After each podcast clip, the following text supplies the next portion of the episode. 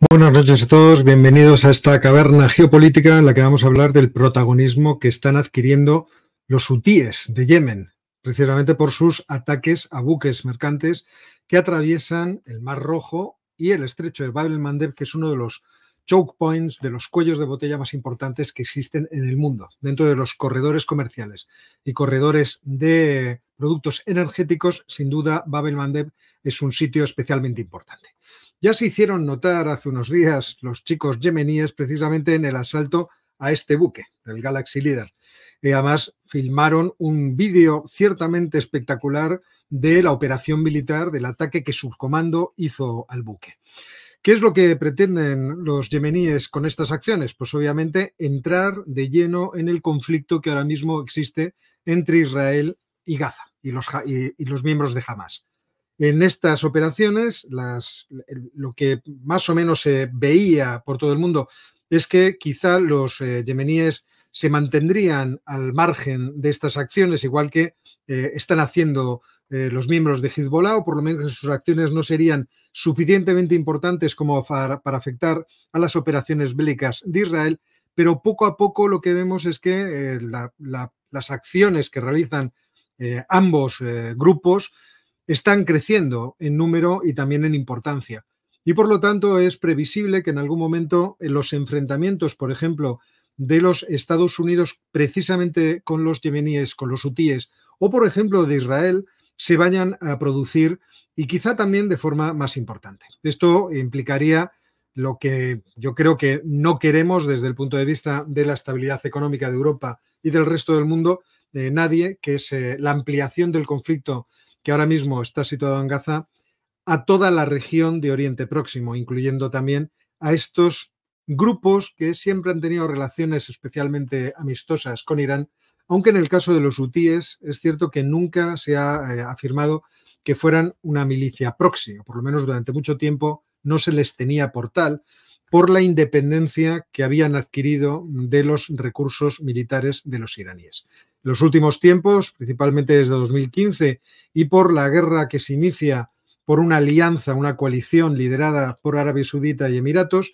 es verdad que Irán interviene de forma más importante en ese abastecimiento de armas y forman a pasar eh, o forman, eh, pasan a formar parte, perdón, del eje de la resistencia del que habla habitualmente Irán. Y porque están pasando estas cosas y porque están pasando otras, por ejemplo, los hutíes afirmaron ayer que habían atacado dos barcos, en realidad fueron tres, primero el Unity Explorer de bandera de Bahamas y un portacontenedores, el número 9 de bandera panameña, cosa que luego confirmó el Comando Central de la Marina de los Estados Unidos. Los atacaron con un misil y un dron y posteriormente un granelero, granelero, es decir, un barco que transporta cereales el Sofidos de bandera panameña también fue afectado. Además, creo que tengo fotografías de estos barcos. Aquí tenéis el Unity Explorer. Este fue eh, atacado con un misil balístico. Luego tenemos el número 9, este portacontenedores que fue atacado con un dron, aunque según el, CENTCOM, el eh, Comando Central de los Estados Unidos, fue atacado con, un misil. Y luego el Sofidos, que fue atacado con un misil, pero que no sufrió daños significativos. Y además, de forma añadida, hemos tenido que los hutíes han atacado con misiles y drones este barco, eh, el crucero USS Arney, que, como sabéis, está patrullando por el Mar Rojo, que tiene base en Rota eh, y que ha sido enviado ahí con, el USS Batán para controlar el tráfico eh, marítimo que se produce por el Mar Rojo que es, como sabéis, ya lo hemos comentado en, algunos, eh, algunas ocasiones, especialmente importante porque por el canal de Suez al final pasa el 12% del Producto Interior Bruto Mundial, es decir, de, todo tipo de mercancías. Al final del vídeo hablaremos exactamente de la importancia que tiene el estrecho de Bab el-Mandeb en el tráfico energético de petróleo y de gas, tanto en el camino norte como en camino sur, pero antes vamos a hablar un poco de la historia de Yemen. Vamos con ello.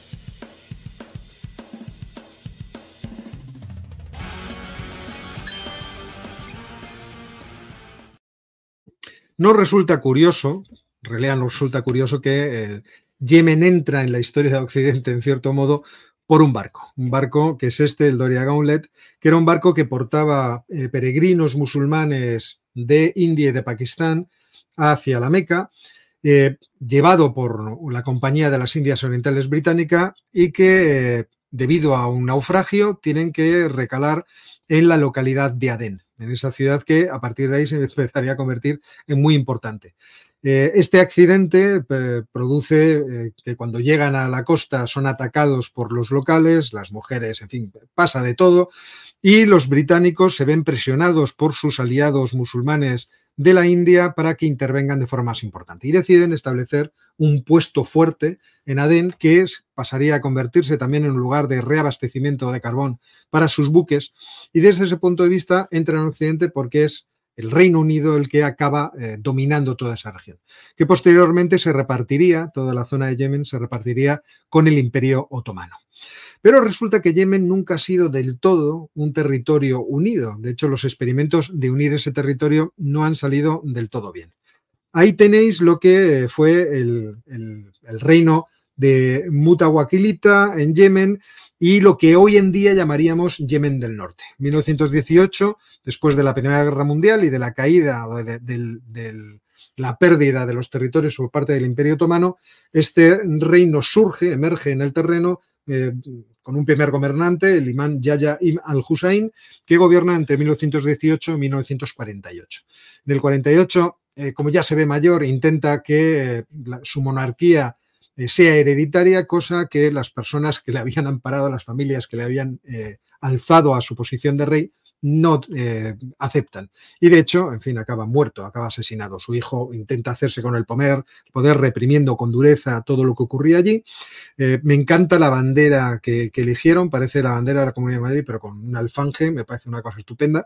Y posteriormente, en el año 62, un golpe de Estado acaba con esta monarquía o con, el gobierno monárquico del país eh, cuando cae Mujad al-Badr y aparece allí la República Árabe de Yemen. Esa República Árabe de Yemen va a continuar gobernando en esa región sur, mientras que en la región norte, ya sé que cuando lo vemos en un mapa, esto de decir sur y norte es un tanto confuso porque uno ve que la parte norte no parece estar en el norte y la parte sur no parece estar en el sur. Hubiera sido mejor hablar de este y oeste, pero en cualquier caso. Esto que veis aquí es el protectorado británico que establecen los eh, amigos del Reino Unido precisamente en toda esa región.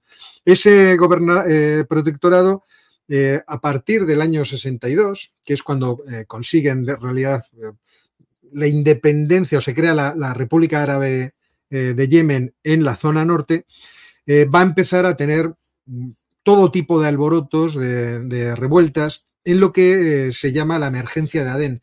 Aunque la emergencia de Adén eh, empieza en 1962, pero no, es hasta después de la Guerra de los Seis Días que eh, se produce una conmoción en lo que es el mundo árabe por culpa de, esa guerra precisamente y a los, los altercados que habían sido constantes desde el 62 se convierten en la emergencia de Adén, una especie de pequeña guerra que los británicos tienen que reprimir con total fuerza en las calles.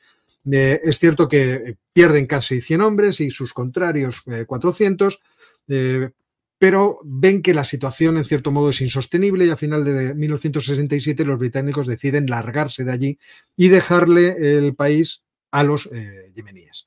Y así se crean los dos Yemen, Yemen del norte y Yemen del sur. Como veis, duran estos dos países hasta 1990 cuando se crea una unidad de ambos una unidad que tiene como presidente a este hombre, Ali Abdullah Saleh, que era un militar que había participado ya en otros golpes de Estado y de hecho se había hecho con el poder después de que se había asesinado a los dos presidentes anteriores de Yemen, se hace con el poder en el año 1978, si no recuerdo mal.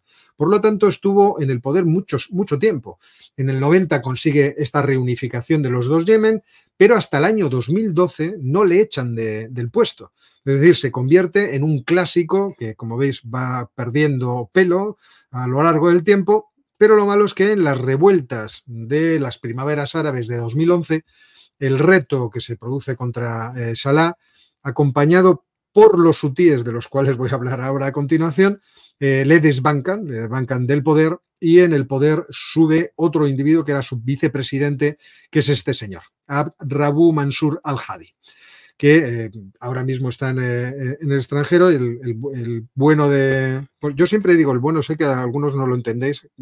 obviamente lo digo en términos irónicos, el bueno de, de Saleh después intentaría, el año siguiente, no os penséis que mucho más tarde, al año siguiente intentaría derrocar a eh, Hadi con la ayuda de los eh, UTIs con los cuales había estado enfrentado previamente, porque de hecho el movimiento UTI nace con el, liderazgo de este señor, de Hussein Badedrin al-Uti, al cual sale con, consigue matar con su ejército en el año 2004, momento en el que el que va a subir al poder es el comandante en jefe ahora de los UTIs, que es su hermano pequeño. Me parece que eran ocho hermanos, este es el hermano pequeño, Abdul Malik Badreddin al-Uti.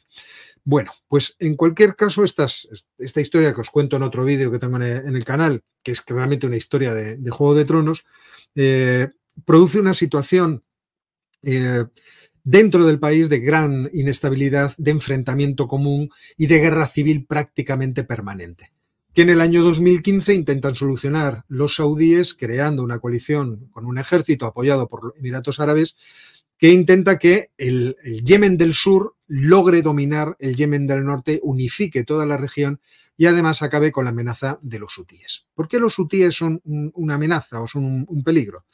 En principio, los hutíes son, eh, como sabéis, el, resultado de que un clan familiar agrupe a las personas, eh, a los eh, fieles chiíes de una determinada rama del chiismo musulmán que habitaban esa zona verde que veis en este mapa. Toda la zona amarilla es la zona poblada por suníes. De hecho, los chiíes son, se calcula entre el 35 y el 40% de la población total de Yemen y por lo tanto una minoría. Sin embargo, esa minoría va a tener una gran importancia. Eh, siendo chiíes, sin embargo, no son chiíes eh, totalmente chiíes, vamos a decirlo así. Ya sabéis que los suníes siguen una tradición por la cual, eh, perdón, los chiíes siguen una tradición por la cual ellos piensan o, son seguidores de una determinada eh, línea hereditaria de la sucesión desde Mahoma que tiene 12 imanes y por eso se les llama los duodecimanos. Por otra parte, los, eh, zaidíes se les llaman eh, quintomanos porque a la altura del quinto imán que sucedía en la cabeza del islamismo desde Mahoma, eh, piensan que el verdadero sucesor no es el que luego siguió por la rama del chismo, sino su hermano Zaid. Y de ahí sale el zaidismo. Al parecer, esto no, os voy a decir que lo tenga muy estudiado, tengo por aquí un par de libros que me tengo que leer precisamente por el Islam, sobre el Islam, uno de ellos de la mujer de, Josep Borrell, del alto representante de, Europa para los asuntos exteriores, eh, tienen al parecer más que ver con sus ritos y costumbres y con la tradición eh, eh, jurisprudencial con los suníes que con los chiíes, pero de cualquier forma son chiíes. El caso es que eh, este movimiento UTI logra, desde, desde, su comienzo, a principios de los años 2000, logra ir atrayendo cada vez más atención no solamente de los eh, zaidíes, sino de otros eh, habitantes de Yemen, por su protesta contra las condiciones eh, sociales, económicas, pero también contra la penetración que estaba haciendo el wahabismo saudí en las mezquitas, a través de ir creando madrazas y mezquitas en toda la región, obviamente con la intención de influir culturalmente en todo Yemen con quizá el proyecto futuro de tenerlo de aliado eh, más adelante. Entonces, lo que es notable es que estos muchachos eh, tienen un lema que seguramente os va a llamar mucho la atención, es este de aquí. Para los que no hablamos árabe, quizás sea conveniente traducirlo, que dice Dios es el más grande, lógicamente, muerte América, muerte Israel, malditos los judíos, victoria para el Islam. Que ya en cierto modo es como una especie de programa de acción que también va a explicar eh, la, reacción que han tenido los hutíes en el conflicto entre Hamas e Israel eh, en los tiempos recientes. Es decir, ellos van a atacar a los imperialistas, ellos van a atacar los intereses de Israel y por lo tanto tiene cierto sentido lo que está pasando ahora de cómo se están metiendo eh, dentro del conflicto. Eh, ayer teníamos las declaraciones del representante del ejército de los hutíes, que decía, en aplicación de las directivas del comandante Abdul Malik Bader al-Din al-Houthi y en respuesta a las demandas de nuestro gran pueblo yemení y en llamamiento de los pueblos libres de nuestra nación árabe e islámica, estamos apoyando la resistencia del pueblo palestino. Las fuerzas navales de las Fuerzas Armadas yemeníes llevaron a cabo esta mañana una operación contra dos buques, que es lo que contaba al principio, eh, en el estrecho de Bab el buque Unity Explorer y el buque Number 9. Eh, por lo tanto, no es solamente que se estén haciendo las operaciones, sino que están eh, publicitando cuál es su intervención dentro del conflicto de forma cada vez más decisiva o más, más comprometida. Por otra parte, los buenos de los eh, Estados Unidos eh, emitieron, el CENCOM, el Comando Central de Estados Unidos, emitió un comunicado hablando de estas cuestiones y advirtiendo que si la cosa se sigue poniendo mal, que ellos tomarán decisiones eh, drásticas y rápidas, como son los comunicados de los Estados Unidos, de tal forma que los UTIs se pueden enterar. ¿Cómo es de grande la amenaza de los hutíes? Bueno, pues es de grande en cierto modo, bueno, ahora lo vais a ver en este desfile de septiembre del año 2022, es de grande como para ser un problema bastante peliagudo. Y además es grande porque tienen un montón de misiles que también construyen y fabrican ellos. En principio, tienen misiles iraníes con un alcance de entre 1.600 y 2.000 kilómetros. Por ejemplo, el misil iraní Shebab 3, que alcanza 2.000 kilómetros, y algunas versiones el misil Burkan 3 con un alcance de 1200, misiles de crucero Sumar que tienen un alcance de 2000 kilómetros y una carga útil de 500 kilos de explosivo, misiles de crucero de menor alcance como los Quds 2 y también tienen drones como el Samad 4 que tiene un alcance, según leo, de 2.000 a 2.500 kilómetros y una carga útil de 45 kilogramos. Además de misiles navales como el C-801 y el C-802 que aparecer pues son una cosa preocupante para el comercio dentro de lo que es el estrecho de Babel-Mandeb, que es ese de ahí pequeñito que veis y que, como os contaba el otro día, tiene una anchura máxima de 28,4 kilómetros. Por lo tanto, la broma que os hacía el otro día, es fácil que un misil de 2.000 kilómetros pueda crear problemas en esa, en esa zona. Por lo tanto, eh, si siguen eh, los ataques, que ya veis, el primero es una operación de comando naval bastante espectacular que toma el, poder de un buque, pero el resto son ataques con misiles, la cosa puede ponerse muy complicada porque puede retirar de ahí el comercio marítimo que se produce. ¿Es mucho el comercio marítimo? Bueno, ya os he dicho eh, lo que pasa por el canal de Suez, pero vamos a ver cuánto petróleo y cuánto gas pasa por allí. Estos datos son de entre 2014 y 2018, pero tranquilos que los tengo más actualizados. Ahí veis cuántos millones de barriles por día a izquierda van dirección norte y cuántos van dirección sur. Lógicamente, el tráfico eh, sur a norte es mucho mayor que el de norte a sur. ¿Por qué? Porque eh, lo que sale de, eh, lo diré, sale del estrecho de, del Golfo Pérsico, es decir, del, del estrecho de Hormuz, es mucho más petróleo que viene hacia Europa. Es cierto que la mayor parte se marcha hacia Asia, pero una parte importante viene hacia Europa. Y luego, después de cómo se han roto las relaciones con Rusia y del comercio de, petróleo y de gas con Rusia, una parte, no voy a decir eh, tremenda, pero significativa del petróleo que obtenemos, eh, del gas natural, perdón, licuado que obtenemos, lo obtenemos de Asia. Y ahí tenemos ¿eh? que hacer un poco más de detalle. Vamos a verlo en esta tabla que he sacado de la Agencia Americana de la Energía, en donde ve, fijaos que hay datos de 2018 hasta la primera mitad de 2023. Estaréis acostumbrados a ver eh, cuando nos referimos a los trimestres que los americanos ponen un, Q de, quarter, pero esto es de half, ¿eh? la primera mitad, the first half of 2013, bueno, digo de 2023 y eh, aquí lo que tenemos, como veis, es primero, eh, los flujos totales, es la primera, la primera línea, los flujos totales de petróleo que pasan por el canal de Suez y pasan por el eh, oleoducto que va entre la boca del canal de Suez y Alejandría, ¿de acuerdo? Que veis que hoy en día, en la primera mitad, han crecido de forma enorme y llegan a 9,2 millones de barriles por día. Si nos vamos al gas natural licuado que pasa por el canal de Suez, fijaos que es 4,1 son pies cúbicos, serían 1.200 eh, metros cúbicos eh, por día, es decir, 1,2 BCM. Y eh, si nos vamos más abajo, vemos que todo ese gas viene de, por el estrecho de Babel Mandeb. y que sin embargo, fijaos cuánto petróleo pasa por el estrecho de Babel-Mandeb, 8,8 millones de barriles eh, diarios. Por lo tanto, es un comercio bastante importante que si se ve interrumpido va a, traer tela.